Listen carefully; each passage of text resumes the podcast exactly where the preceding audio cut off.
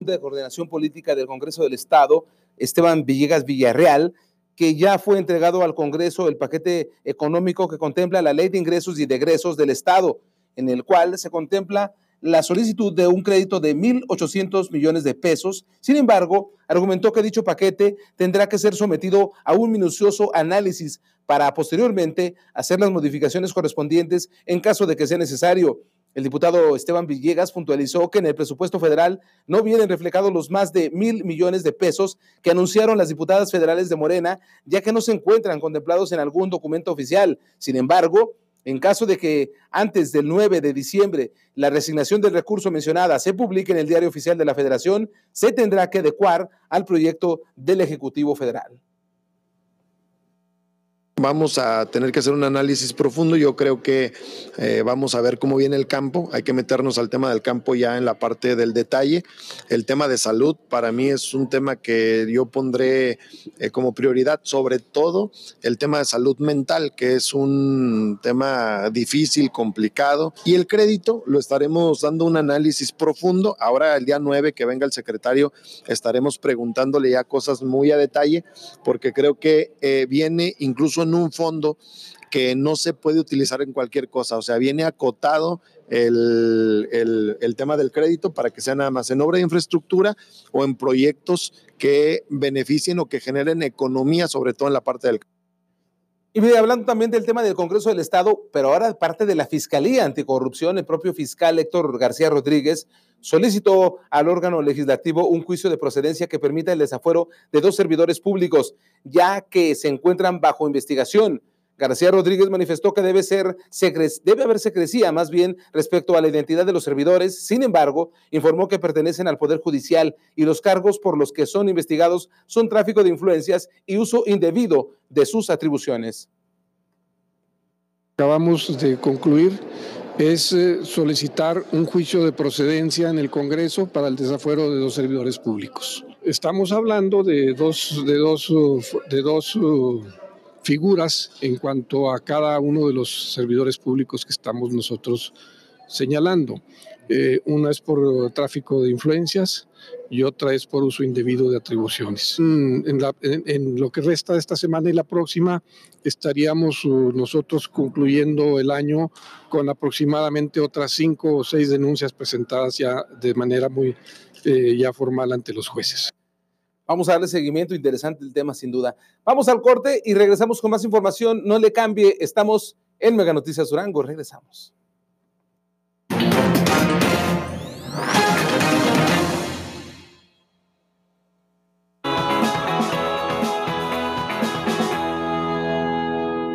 El gobierno del estado y el gobierno municipal te invitan a vivir el festival navideño Un Durango de Unión y Esperanza. Disfruta de cine, teatro, desfiles, luces, conciertos, pastorelas, festivales y más. Vivamos nuestras tradiciones y el amor a nuestra cultura a través de las fiestas navideñas. El Megacable nos hemos diseñado a ti, adaptándonos a lo que realmente buscas cada día. Internet hasta 20 megas, XView HD, dos meses de HBO Max y Fox Premium y telefonía ilimitada por 200 pesos más al mes. Porque vivimos en tu mundo, Megacable. Paga tus servicios Megacable sin ir más lejos, en cualquier sucursal de OXO de tu ciudad. Es rápido, fácil y se refleja inmediatamente. No te desconectes de tu diversión ni de tu internet. En Megacable ya nada es Revive los primeros tres episodios de la saga Toy Story, como, cuando y donde quieras, a través de XView. ¿Ya lo usaste?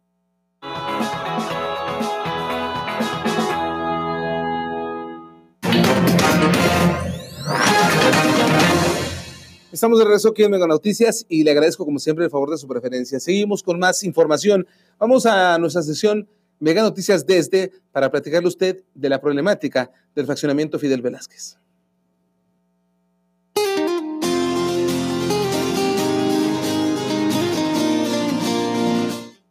Vecinos del fraccionamiento Fidel Velázquez 1 denunciaron las condiciones deterioradas en las que se encuentra el pavimento y las banquetas de dicho fraccionamiento, situación que propicia que haya fugas de agua constantemente. No, no hace falta. Hay un resto de agujeros y las banquetas también están deterioradas. Y hay fugas a cada rato, cosa que no, pues que no se ponen bien las pilas, pues, ¿no? Otra situación importante que ocurre en esta zona habitacional es la acumulación de agua en las calles en temporada de precipitaciones, que a decir de la ciudadanía, las alcantarillas son insuficientes. El agua, cuando llueve se nos estanca, este, hay inundaciones para allá, lo que viene siendo la calle, ¿cuál es cosa? Operadores, ¿ciudad? La calle Operadores, ahí se acumula, hay una alcantarilla muy grande, entonces todo el agua ahí recae y se tapa fácilmente. Ellos nos pueden apoyar, pues sí, como no, este, no sé, a lo mejor hacerla un poquito más grande o, o algo, ya ellos pues, son los que saben. Para Mega Noticias Durango, Samuel Soto. Vamos ahora al estado del tiempo con Alejandro Orozco.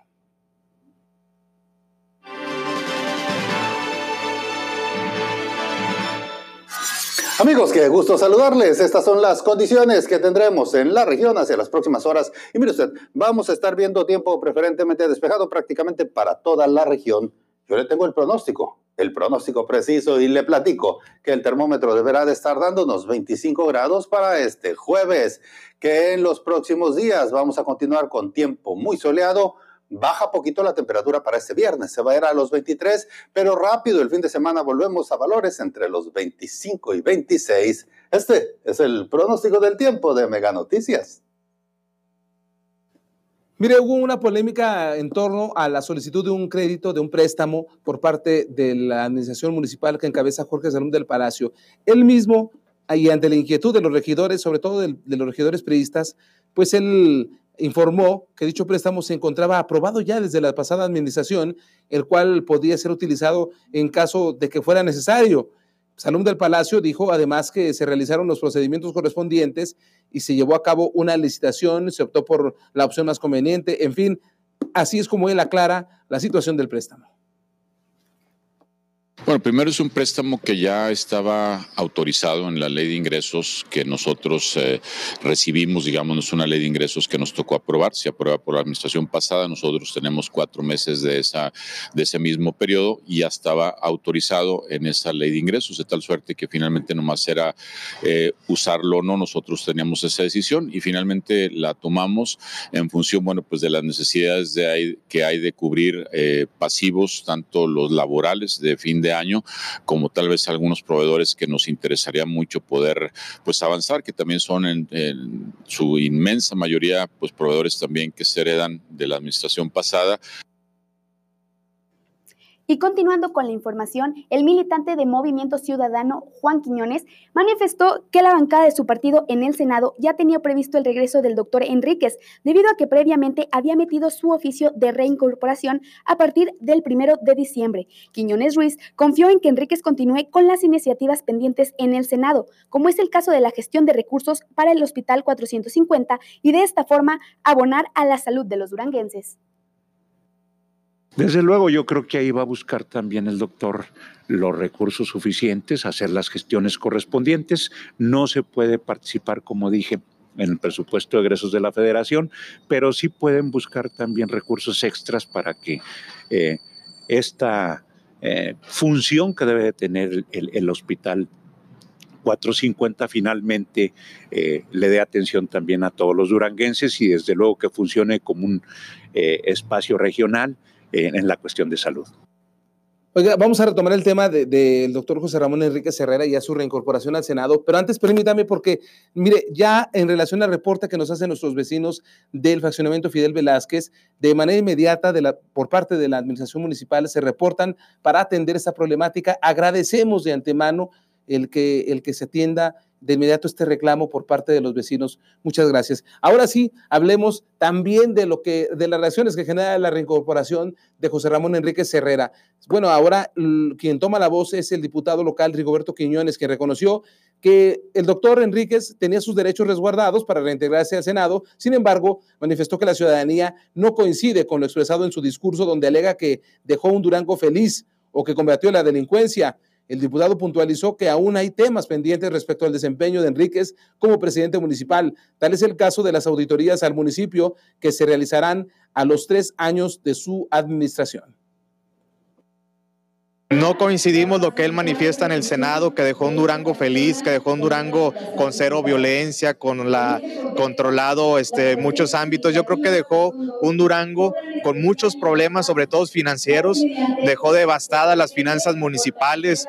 Hubo una robadera, un saqueadero para las campañas. A todas luces fuimos testigos de los derroches exagerados en los periodos de campañas, porque no solo fue en el 2000, eh, en este año 2019, sino el año pasado también. Yo creo que este señor sigue viviendo en su mundo feliz y nada para él está malo, todo es felicidad. Sin embargo, los durangueses están muy descontentos, están muy enojados por el desorden que dejó de la vocería de Dirección de Transportes, Rubén López, señaló que ya son varios los taxistas que han detectado taxistas piratas, pues son los principales afectados por su labor. Agregó que durante 2019 se han detectado 180 vehículos en la capital y más de 200 en la comarca lagunera.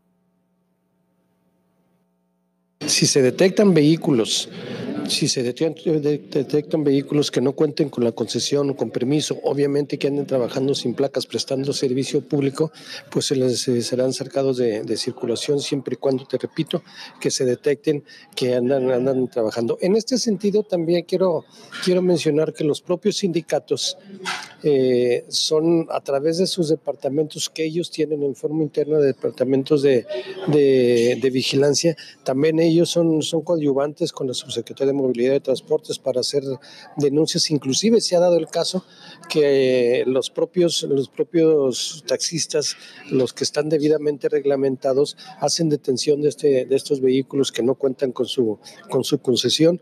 En principio, porque ellos son los principales afectados de tener una competencia desleal. Entonces sí se está haciendo y sí se va, sí se va a mantener este, este operativo. Twitter, lo que se posee en las redes sociales, aquí se lo comparto en su pantalla. En la cuenta oficial del gobernador del estado, hoy me reuní con Carlos Salazar Lomelí, presidente de, de Oficial, para analizar en conjunto diversos proyectos de infraestructura e inversión para el estado de Durango. Un gran gusto saludarlo. Ojo con esto, ¿eh? el gobernador Aispuro está buscando ya el trabajo, la inversión privada dado las condiciones en las que viene el presupuesto 2020. Interesante esto y lo vamos a ver seguramente muy constante. En la cuenta oficial de Jorge Salum del Palacio, bueno, pues él en la búsqueda de seguir sirviendo eficientemente a la ciudadanía, esta tarde realizamos la toma de protesta del amanderamiento de los 50 nuevos presidentes de juntas municipales. También interesante este tema, porque la mayoría están ligadas a gente afín a la Acción Nacional, es decir, Acción Nacional está retomando la fortaleza en las juntas municipales que, se quedaron descuidadas, vamos, para decirlo de, de alguna manera, y que ahora Acción Nacional voltea a ver las juntas municipales. En las tendencias, pues bueno, es ya el regreso de Laura Karen, una chica que fue pues raptada, fue secuestrada al subirse a un taxi. Entonces, esto es muy importante también porque esto fue en Veracruz donde ocurrió, pues bueno, ya se posteó, ya la familia está en, eh, contacto, bueno, ya está con, con su familia, esta chica Laura Karen, que por cierto fue mucha la difusión que se dio en las redes sociales a partir de que ella desapareció. Y bien, pues ya no tenemos video. Mire, antes de irnos, permítame eh, agradecer los comentarios que nos llegan aquí en, las, en la cuenta de Facebook Live. Saludos para, para José Manuel Estrada, para Dago Reyes, y también para Fabiola, Saucedo, ella dice, Pamela Reina, una excelente presentadora, una decisión acertada, da un toque más fresco al noticiero. Saludos, la porra de Pamela, ¿qué le parece? Pues muchas gracias, quédese con nosotros. Viene a continuación Paco Ramírez y la historia del mundo en Mega Noticias TVC y yo lo veo mañana en punto de las 4 de la tarde con la charla y dos minutos antes de las 9 por el 151 de Megacable y Facebook Live en Mega Noticias Durango. Que pase una excelente noche. con Paco Ramírez. Ya estamos de regreso y como siempre es un gusto darle la bienvenida al teleauditorio de los mega canales que se incorporan a este esfuerzo informativo. Les recuerdo nuestras vías de comunicación a través de WhatsApp 55 54 19 62 21 y si nos siguen en Facebook Live arroba Mega Noticias TVC. Vámonos con la historia del mundo. El presidente López Obrador se reunirá este jueves con el fiscal general de Estados Unidos, William Barr.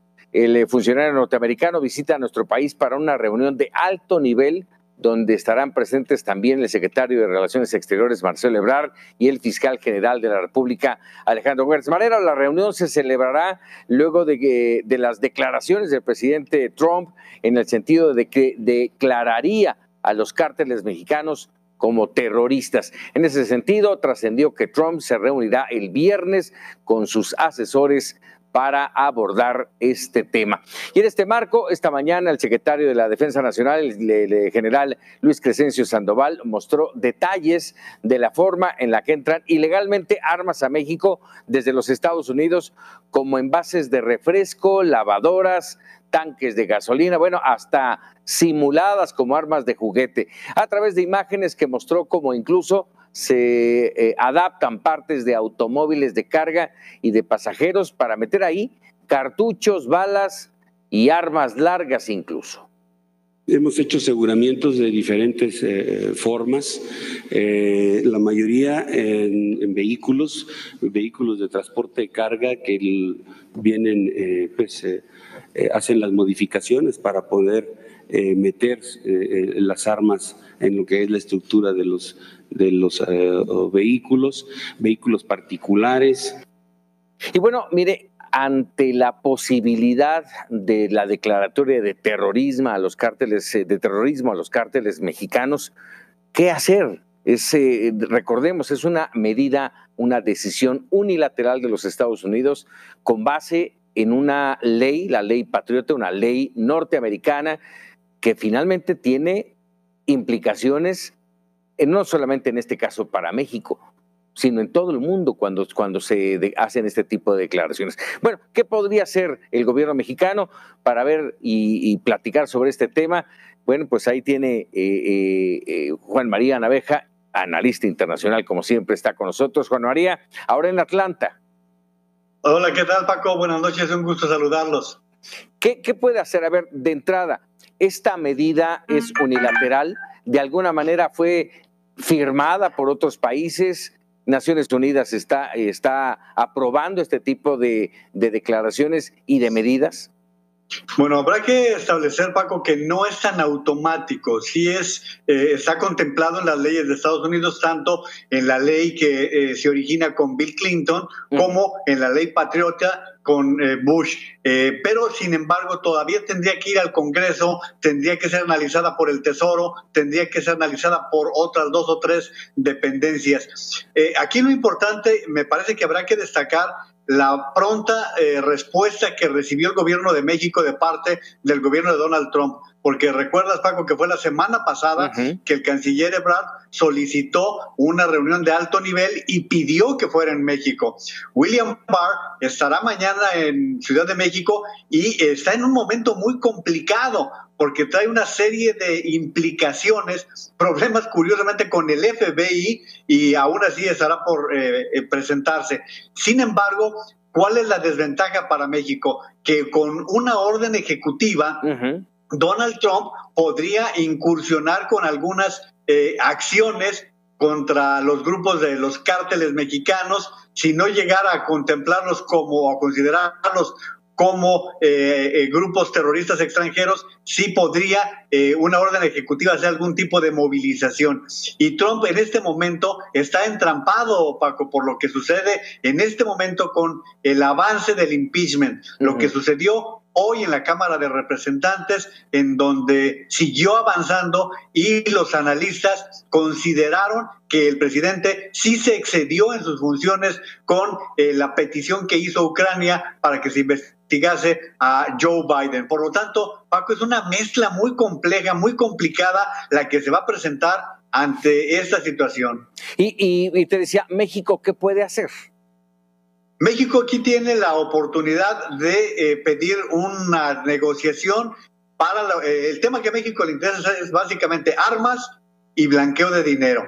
Y en el caso de blanqueo de dinero, Paco, pues es prácticamente la fórmula para poder frenar el flujo de armas, porque si tú le retiras el dinero a los cárteles, logras frenar de alguna manera el flujo de armas. Sin embargo, habrá que recordar que Estados Unidos trae dos presiones. Uno, todo el trasiego de las drogas, pero también la petición de los legisladores que se agravó con el, el llamado de la comunidad de varón para que se considere terrorista, terroristas a los cárteles de la droga. Por lo tanto, México tiene que hacer lo que está haciendo, tratar de una negociación por difícil que parezca, Paco. Oye, y, debe, debe, de tratar de hacer lo que no está haciendo y para lo que no ha surtido efecto ni resultados. Él eh, eh, combate al eh, narcotráfico, a los cárteles, que no ha pasado absolutamente nada.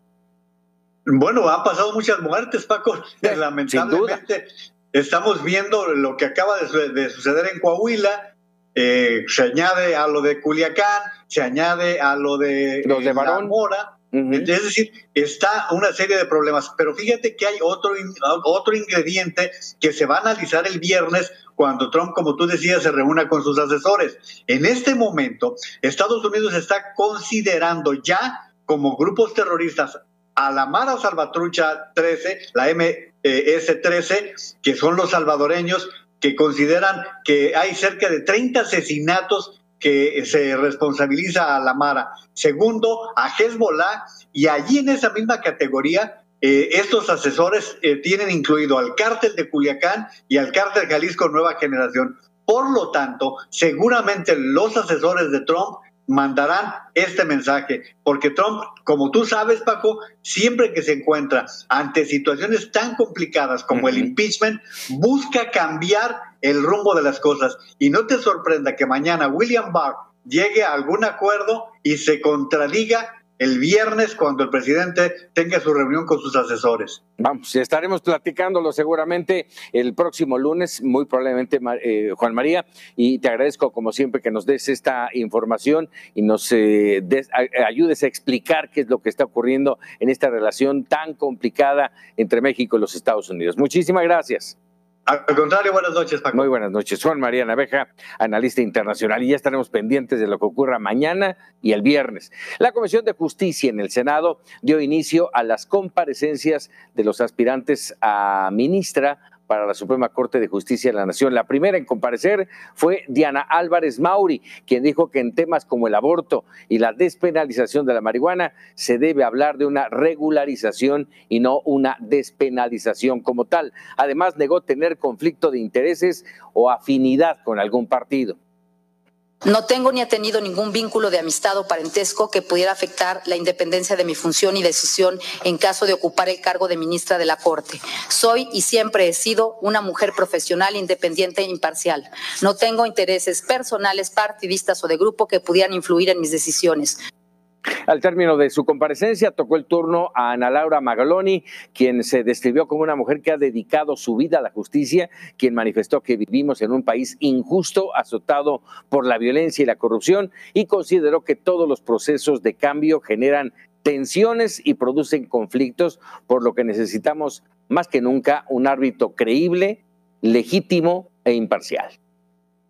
Vivimos en un país injusto, un México atravesado por la desigualdad, por el privilegio, por el conflicto y por la incertidumbre, azotado por, por la violencia y la corrupción, es decir, por la arbitrariedad de la ley del más fuerte. Por último, fue entrevistada la jefa del Servicio de Administración Tributaria, el SAT, Margarita Ríos Farhat, quien aseguró que su único compromiso es con su conciencia y reveló que aunque ha recibido presiones de intereses oscuros, presiones políticas e internas en su labor, ha mantenido su integridad y autonomía.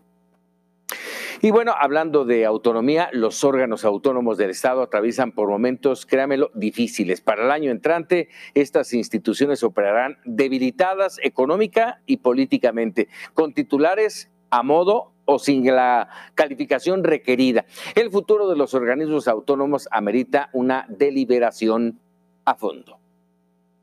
Los órganos autónomos en México fueron creados para defender los derechos fundamentales de la sociedad y controlar los actos de poder. Son la respuesta a los excesos en que incurrieron en el pasado los poderes tradicionales, generando desconfianza social y disminuyendo la credibilidad del gobierno. Entidades como el INE, la Suprema Corte de Justicia y la CNDH sirvieron durante los más recientes sexenios como contrapesos reales del poder Sin embargo, desde su campaña, el presidente consideró que en estas organizaciones han imperado la corrupción y la complicidad con los gobiernos neoliberales. Hoy, a un año de iniciado el gobierno autodenominado de la Cuarta Transformación, se han hecho nombramientos a modo para ocupar, si no la titularidad, sí puestos claves en la operación de esos organismos. Ejemplos, Suprema Corte, Derechos Humanos, Comisión Reguladora de Energía y la Agencia de Seguridad, Energía y Ambiente, la ASEA. El Instituto Nacional para la Evaluación Educativa simplemente desapareció. En puerta se encuentra el nombramiento de la nueva ministra de la Suprema Corte de Justicia. La candidata apoyada por Morena es Margarita Ríos Farjat, alta funcionaria del gobierno federal para una institución que exige total imparcialidad. Morena está por proponer la rotación de la presidencia en el INE, lo que acortaría a solo tres años el mandato del consejero Lorenzo Córdoba.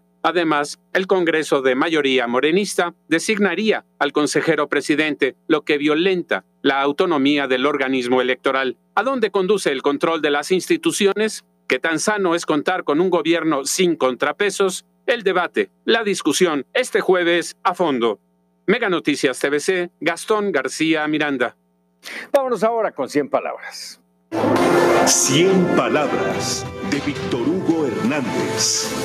El presidente se dice feliz, feliz por los resultados de su primer año, pero para nosotros, el ciudadano de a pie, no solo es de emoción, priva también el dato duro, el sentido común, la percepción social y hasta el sentido de supervivencia. Ahí le va. En la emoción que raya en la fe, habitan aquellos que creen en el presidente cuando dice que los gobiernos del llamado neoliberalismo desde Salinas fueron un desastre, pero se están arreglando.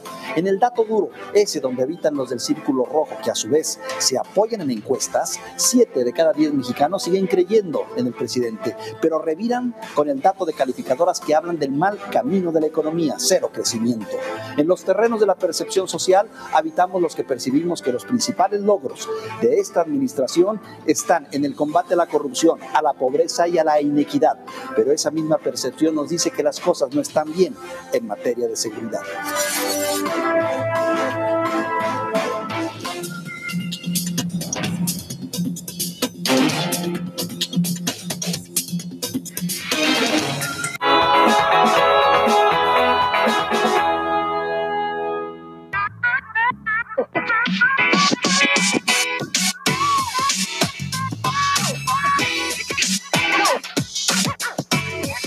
Lo sabes, las botanas saben mejor con salsa Valentina. Presente en todo México en todos los deportes. Salsa Valentina, la salsa líder en México.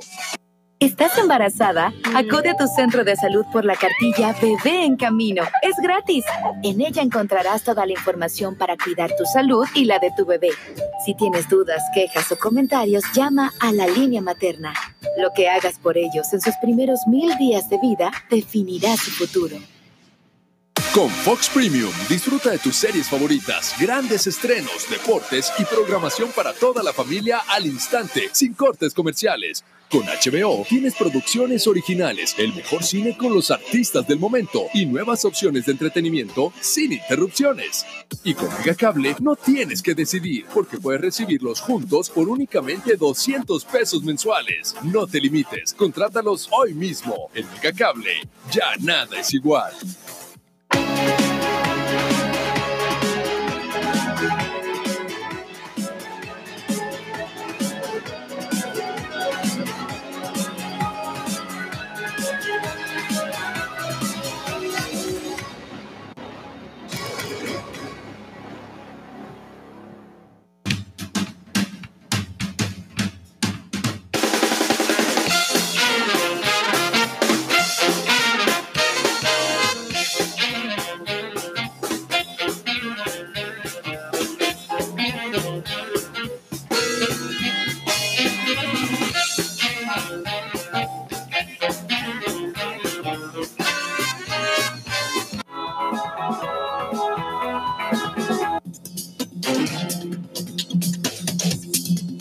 estamos de regreso y mire, mucha información buena y buena y no mala, también y mala. Allá en Jalisco, vamos con Raúl Frías Lucio, director editorial de Mega Noticias. Hay de todo, mi querido Raúl. De todo, Paco, como bien lo dices, por un lado, eh, pues siguen estos hechos, siguen las malas noticias. Y bueno, este fin de semana pasado, eh, todo empezó con una investigación en un motel eh, que fue localizado, se denunció que había hombres adultos que estaban, bueno, con menores de edad, con mujeres menores de edad, con jovencitas, niñas de entre 13 y 14 años de edad. Esto fue el sábado. Sin embargo, luego de la denuncia, la autoridad hizo seguimiento a este tema. A continuación.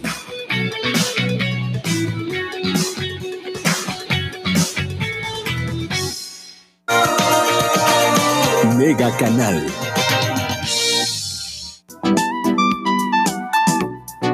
Clasificación B este programa puede contener escenas de violencia, adicciones, sexualidad o lenguaje no apto para audiencias menores de 12 años de edad.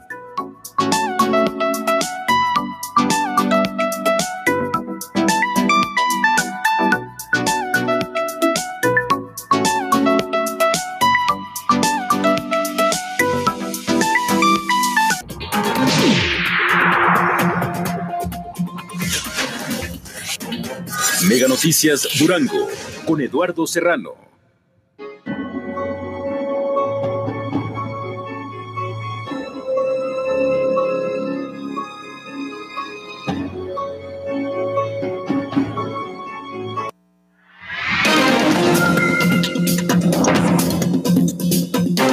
Hoy en Mega Noticias, el préstamo para el municipio ya estaba autorizado desde la pasada administración, asegura Jorge Salum. Que no se consuman bebidas embriagantes en espacios deportivos es el gran reto, señala Ana Karen Ávila. Los duranguenses no coinciden con el discurso de Enríquez en el Senado, sentencia el diputado Rigo Quiñones. Solicita el fiscal anticorrupción al Congreso del Estado el desafuero de dos funcionarios de primer nivel que están siendo investigados.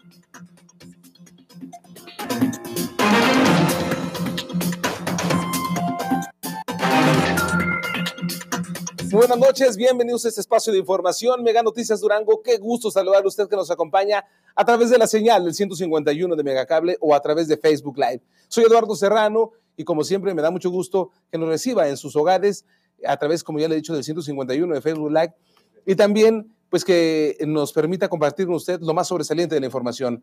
Voy a ponerle a su disposición los teléfonos en el estudio 195 50 50 o si usted prefiere enviarme un WhatsApp al 618 106 48 82. Lo invito también para que me haga llegar su queja ciudadana en Twitter en arroba meganoticias de Geo y arroba Lalo Serrano Z. También usted puede colocar su mensaje en la transmisión de Facebook Live.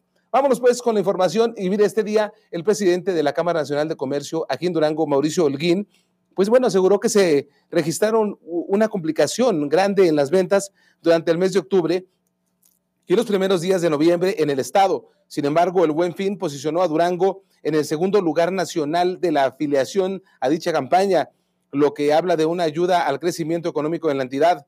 También manifestó que se busca que los comercios duranguenses puedan ofertar productos en línea, ya que con este logro se hablaría de un crecimiento notorio a la economía, pues las ventas no solo serían locales, sino también a nivel nacional.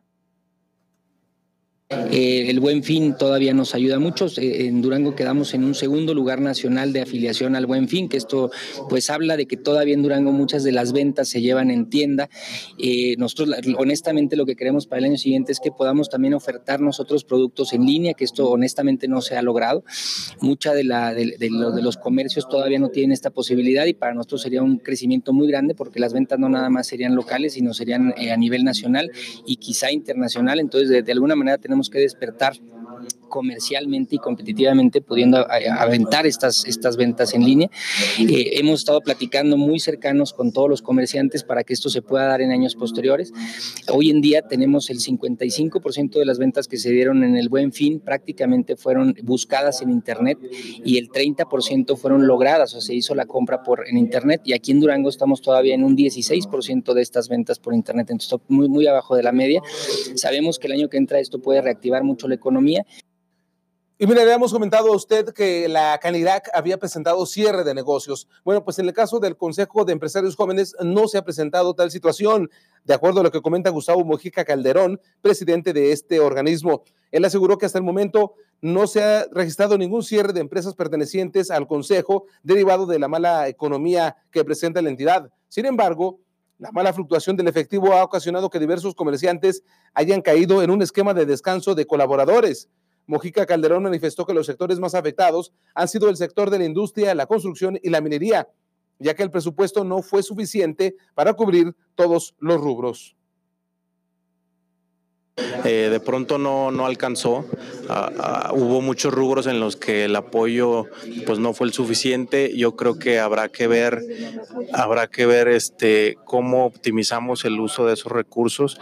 Es muy importante el que se tenga inversión pública en, cuanto a infraestructura, porque pues los constructores dependen mucho de, la obra pública aquí en el estado y a su vez Durango depende mucho de la construcción como a nivel nacional. Eh, dependiendo, obviamente, los que nos dedicamos a la industria, pues hemos sido los más afectados. Eh, la minería, la industria y la construcción ha sido muy, muy golpeada en, en este año. Y en cuestión de ventas, pues los demás comercios han, han, batallado porque pues no hay circulante y la economía pues no ha sido la óptima. A la fecha no tengo ningún negocio eh, cerrado en el consejo, pero sí ya cayeron algunos en un esquema de descanso de colaboradores, pues por lo mismo de que las ventas no han sido las, las deseadas, las esperadas. Vamos a pasar a otro tema. Mire, esta mañana Ana Karen Ávila, quien es la directora del Instituto Estatal del Deporte, bueno, pues ella manifestó que ya se trabaja en conjunto con la Dirección Municipal de Seguridad Pública respecto al tema de supervisión de áreas deportivas. Esto con la finalidad de erradicar el consumo de alcohol en los lugares que le he mencionado, ya que la mayoría de las personas que acuden como porra a los partidos, pues son los principales consumidores de bebidas embriagantes, generando un ambiente no apto para los demás espectadores. De igual manera, la directora aseguró que uno de los castigos que se dará a los equipos que consuman alcohol en el área de juego será la suspensión directa de la liga a la que pertenezcan y también lo que estamos haciendo ya tomando las medidas con seguridad pública municipal, que tenemos ahí el apoyo del licenciado Bracho. ¿Para qué? Para poder realizar diferentes rondines. Nosotros tenemos un reglamento que es muy claro en las diferentes unidades deportivas a cargo del gobierno del estado, donde no se van a permitir este tipo de actos y cuando se lleven a cabo, pues se van a suspender a los equipos definitivamente de, de las ligas. Y es una estrategia que mucha gente lo ha intentado durante años y que no se ha aplicado correctamente, que nosotros ya lo, lo estamos haciendo, lo estamos llevando a cabo, e igual el consumo de bebidas alcohólicas dentro de las instalaciones, ya sea los equipos o la misma porra, pues se va a retirar al equipo y se va a sancionar a las ligas. Pues sí, sí ha sido complicado. Yo creo que este esfuerzo lo han tratado de hacer mucha gente durante muchos años, pero hay que aplicarlo de manera dura, de manera correcta y también hacerles ver a, todos los equipos, a todas las ligas, que si no llevan a cabo el reglamento tal cual, pues se tienen que, retirar del mismo espacio. Hay que ver que el deporte pues tiene que ser de la manera más limpia posible y no podemos permitir ese tipo de actos, ni mucho menos pues estar eh, permitiendo el consumo de, estas bebidas.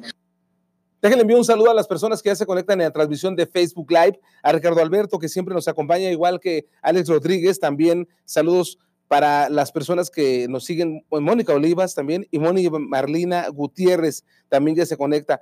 Saludos a todos ustedes que nos siguen a través del 151 en Durango Capital y también en los poblados cercanos a nuestra ciudad. Vámonos ahora con más información. Pamela Reina, muy buenas noches, te saludo. Muy buenas noches, Lalo y amigos de Mega Noticias. Y vamos a continuar con la información. Y es que se llevará a cabo la tradicional corrida de toros mixta el primero de enero en punto de las cuatro y media de la tarde. Se llevará en la Plaza de Toros Alejandra. La cartelera presenta al matador Israel Telles y al rejoneador de España, Andy Cartagena, así como la presentación de Eduardo Neira. El organizador del evento, Jorge Mata, señaló que la corrida de toros apoyará a un joven de 22 años de edad de excusos recursos para la compra de una prótesis de pierna de un costo de 127 mil pesos. Jorge Mata señaló que la corrida de toros apoya la economía de Durango y la creación de 40 empleos indirectos, por lo que espera nada impida la realización de dicha corrida. Eh, yo siento que eh, por ahí es donde debemos de estar, más que nada de, tratar de prohibir las corridas de toros por prohibirlas, cuando no se analiza que tú prohíbes una en una, entidad, tú prohíbes corridas de toros y se afecta a muchísima gente, empleos, sobre todo también la, el toro bravo no, no sirve para llevártelo a tu casa y tenerlo como un gato, un, perro. El toro bravo está creado para eso. Es un, animal que al final su, su, su círculo es eh, eh, terminar en un rastro para, para, para, el abasto de carne. Este, lleva un proceso muy, muy costoso criar un toro bravo. Entonces, es una especie animal que se ha preservado en, en, en, años. estamos hablando de más de 500, 600 años que se ha preservado gracias a que sirve el animal para el espectáculo taurino, que tiene algo de incruento, voy de acuerdo, pero quien lo entiende y quien lo percibe, este, lo, acaba de entender al 100% y quien se documenta.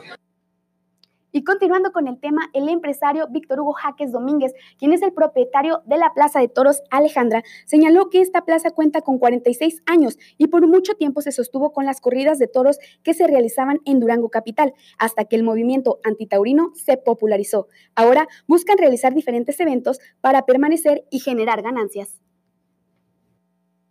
Eh, aparte de las corridas de toros que han sido pocas ya, es porque a veces invitamos a los empresarios o yo mismo a organizar corridas de toros y topamos con muchas dificultades, que es cansado también estar a lucha y luche y, que, no, que no, no, tenga la fluidez que deba de ser. Ahora bien, en los últimos 40 años, cuando la plaza empezó, pues se daban seis, siete corridas por año. A través de los años, pues se daban cinco corridas o mínimo cuatro. Pero aparte de que subsiste la plaza, subsiste porque hay que meterle. No, no, no, ahorita no da ni un cinco, al contrario, le quita. Bien, vamos a continuar con más información. Saludo también con gusto a los María Serrano y también a Humberto Loera, que ya se conectan en esta transmisión de Mega Noticias Durango. Vámonos con más, más información. El secretario de Turismo del Estado, Eleazar Gamboa de la Parra, aseguró que para el cierre del año se estarán promoviendo más de 140 actividades turísticas dentro del Festival Navideño 2019, el cual será del 30 de noviembre, o que comenzó desde el 30 de noviembre y terminará el 5 de enero y tiene como objetivo la promoción de las distintas actividades como conciertos, desfiles y diversas actividades más propias de la temporada. Cabe mencionar que la organización del festival intervienen la Secretaría de Turismo, las direcciones de Cultura y de Ferias y Espectáculos, al igual que las direcciones municipales de Turismo, de Arte y Cultura, servicios públicos municipales, así como la iniciativa privada, por lo que esperan obtener un cierre de año con la máxima ocupación hotelera. Es la primera vez que tenemos en el municipio de Durango un producto consolidado de todas las dependencias municipales y estatales de todos los eventos relacionados a la Navidad en un mismo documento, por así decirlo, e información para nuestros habitantes. Esperamos una hotelera para el destino de Durango en el mes de diciembre tres o cuatro puntos porcentuales más que el año pasado y esto se debe y creo que a lograr a diferentes factores ha hecho el Festival Navideño. Por supuesto, vale la, la, pena destacar la conectividad que hace un año no se tenía, en específicamente con nuestros conacionales. Estamos promocionándolo en el interior, nosotros como Secretaría de Turismo lo estamos promocionando en el interior del Estado. Cabe la pena mencionar el sector de turismo del municipio, donde también hicieron una campaña a tres ciudades de, de, la República Mexicana. Y pues bueno, esos son los esfuerzos con, este, conjuntos que estamos haciendo, ¿no? Bien, vamos al corte comercial. Cuando regresemos vamos a hablar de un tema importante, la lucha contra el SIDA. Aquí en Durango también se está librando esa batalla. Regresamos después del corte con más, aquí en Mega Noticias Durango.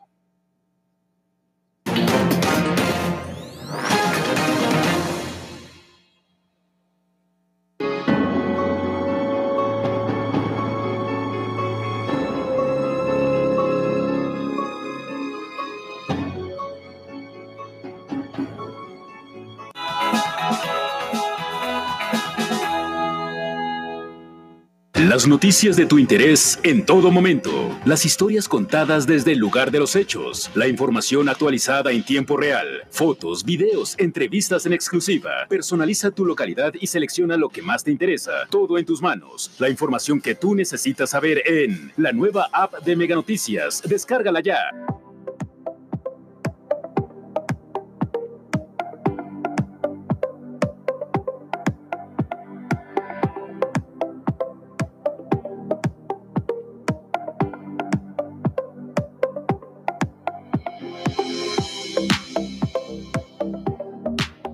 Gobierno del estado y el gobierno municipal te invitan a vivir el festival navideño Un Durango de Unión y Esperanza.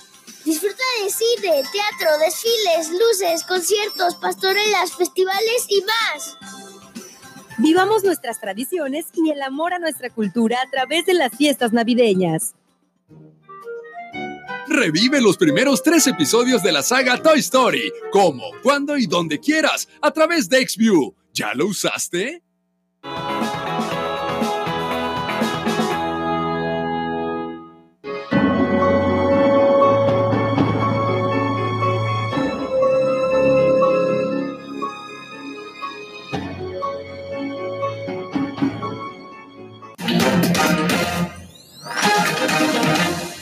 Estamos de regreso en Mega Noticias y como siempre le agradezco el favor de su preferencia a este espacio informativo que se transmite totalmente en vivo por el 151 de Megacable y Facebook Live. Vámonos con más información.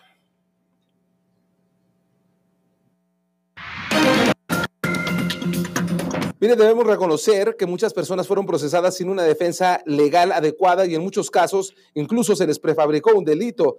Así manifestó el gobernador del estado, José Esfuro Torres. En ese sentido, se pronunció a favor de la ley de amnistía que impulsa el presidente Andrés Manuel López Obrador para perdonar a quienes están en la cárcel de manera injusta. Esta iniciativa fue presentada en septiembre pasado y se prevé que sea aprobada este jueves en la Cámara de Diputados. Entre otras cosas, perdonará el aborto, el robo y delitos contra la salud. En casos donde existan antecedentes que hubo un mal proceso por tratarse de gente pobre, ley que consideran beneficiará principalmente a mujeres indígenas y también a jóvenes. Y precisamente este día estuvo en Durango el jefe de la Unidad de Políticas y Estrategia para la Construcción de la Paz, Jesús Valencia Guzmán, acompañando al gobernador del estado en la Junta de Coordinación Estatal de Construcción de la Paz del Plan Nacional de Paz y Seguridad 2018-2024, con la presencia, como ya le he mencionado, de Jesús Valencia Guzmán.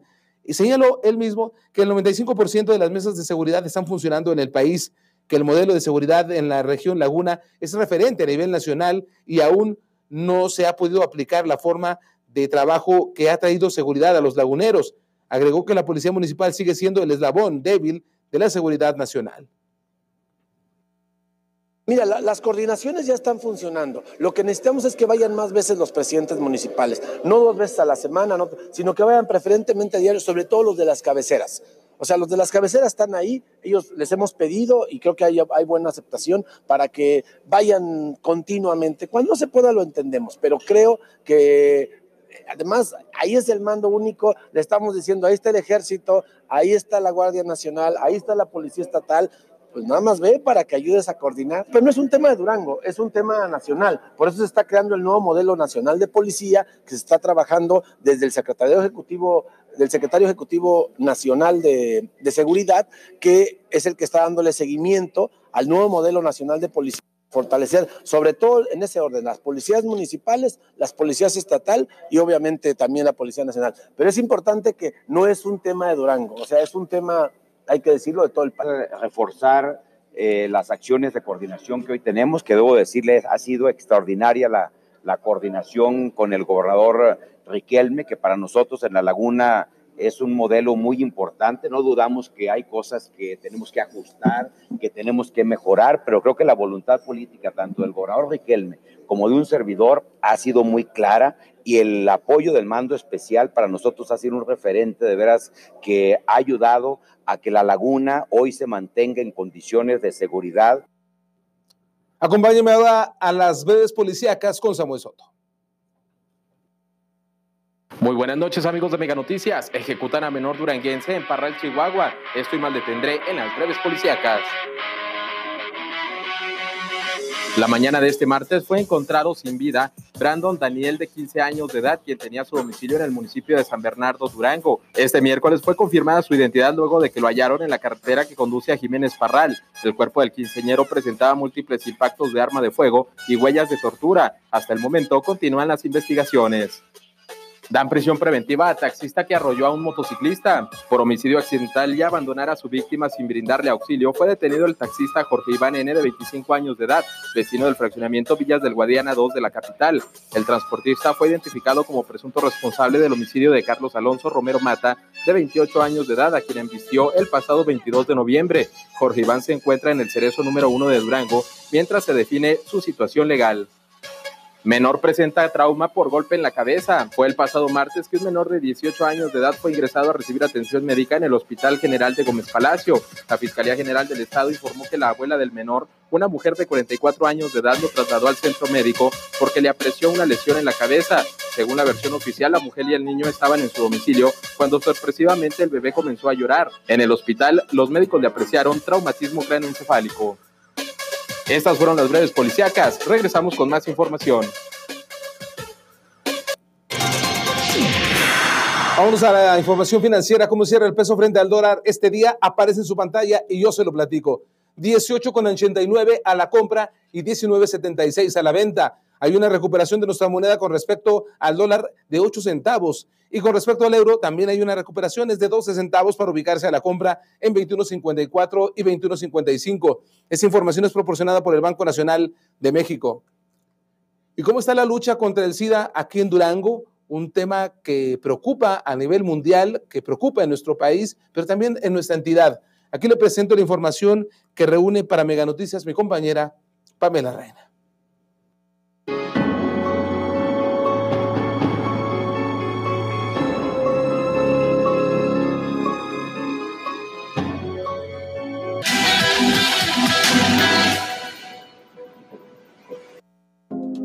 El VIH es un virus que destruye determinadas células del sistema inmunitario. Una vez contraído, el virus permanece en tu cuerpo de por vida, ya que no existe cura, pero hay medicamentos que ayudan a que te mantengas más saludable. Según datos otorgados por el Centro Nacional para la Prevención y Control del VIH y el SIDA, los casos notificados de SIDA según estados de residencia y sexo en México de 1983 al 2018 son en primer lugar, Estado de México, con un total de 28.571 casos.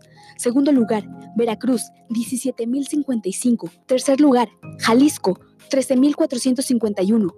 Cuarto lugar, Guerrero, 10.565. Durango se posicionó en el lugar 24, con un total de 1.536 casos. Te puedo decir que este, del 2000 14 al 2018, pues sí hubo un incremento del 30%, este, pero propiamente esto no quiere decir que es, esté aumentando la, eh, la transmisión, sino que estamos realizando búsqueda como una búsqueda intencionada más de casos en hombres. El 80% de los casos está en hombres y el 20% en mujeres. En cada estado se cuenta con un laboratorio estatal de salud pública. En Durango se tiene que pasar por tres pruebas base para poder determinar a un paciente con VIH. VIH tenemos la implementación de dos, eh, son dos ELISAs de diferente generación. ¿Por qué diferente generación? Porque cada una de estas ELISAs nos va a determinar eh, diferentes proteínas virales. Eh, asimismo, también nos detectan anticuerpos del paciente. Y por último, tenemos también lo que viene siendo un Western Blot, que sería como la prueba confirmatoria. El Laboratorio Estatal de Durango realiza aproximadamente 2.000 pruebas de VIH al año, derivados del centro de transfusión sanguínea o de algún centro de salud. Hay unos pacientes en los cuales, eh, por ejemplo, las pacientes embarazadas, pacientes con linfoma de Hodgkin, politransfundidos, este, pacientes eh, en los cuales tienen algún este, tratamiento también como hemodiálisis, Normalmente en reacciones, en pruebas TAMIS nos dan como reactivos. Entonces esos pacientes también nos los derivan a nosotros para, para detectar. El riesgo de infección en los jóvenes es cada vez mayor, incluso en adolescentes, ya que actualmente el inicio de la vida sexual se da entre los 15 y 15 años y medio de edad. Sí te puedo decir es que a comparación de años atrás, en este 2019 hemos tenido un alza en casos positivos para VIH y sobre todo abundan lo que son este cada vez eh, va disminuyendo más la edad de los pacientes que vamos detectando. Eh, te puedo hablar que, no sé, en el 2013 los pacientes eh, oscilaba la edad alrededor de 43, 35 años y ahorita estamos detectando este, pacientes incluso ya de 17, 15 años este, infectados con VIH. Actualmente, la Secretaría de Salud realiza campañas para crear conciencia, especialmente en los jóvenes, para que acudan mínimo dos veces al año a realizarse pruebas de detección. Estamos teniendo aquí en Durango un aproximado de 12, diagnosticando un, promedio de 12 casos mensuales.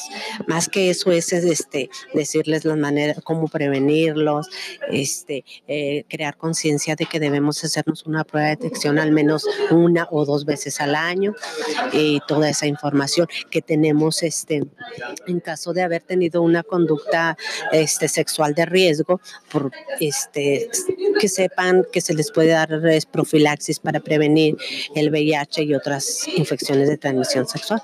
Hasta el 90% de las mujeres heterosexuales que viven con VIH fueron contagiadas a través de una pareja estable. Pues hay muchísimos factores. Este, la principal, eh, a comparación de Estados Unidos, aquí en México sí viene siendo la promiscuidad.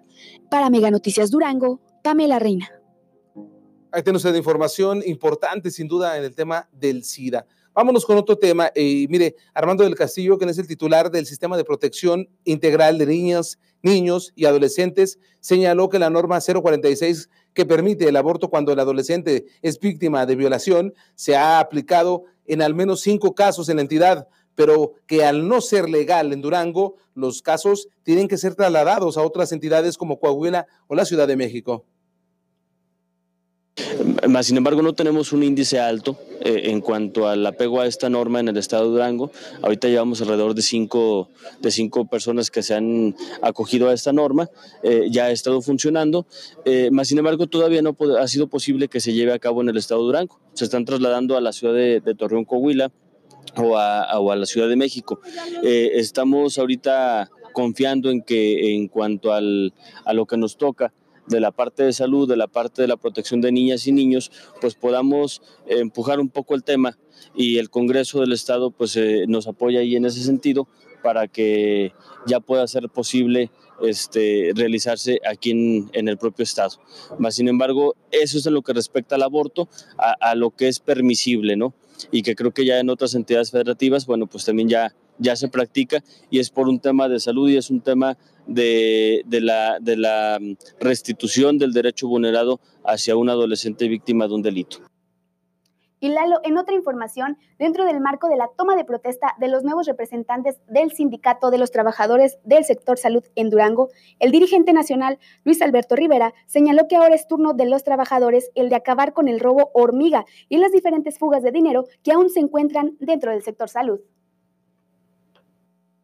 un sistema de salud, la verdad, destrozado.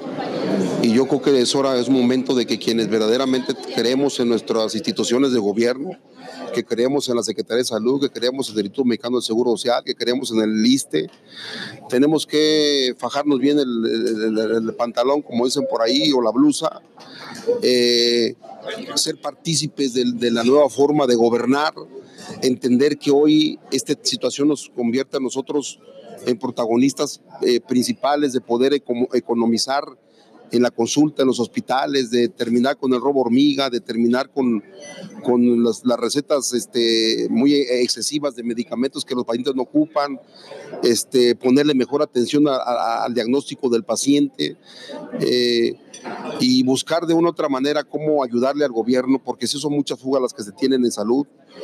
Hubo un seguro popular que se pronunció cuando se creó que iba a ser un fondo inacabable y bueno, pues ya vimos que se acabó en menos de, seis, de, un, de, un, en menos de, dos, de, dos sexenios. Vámonos con más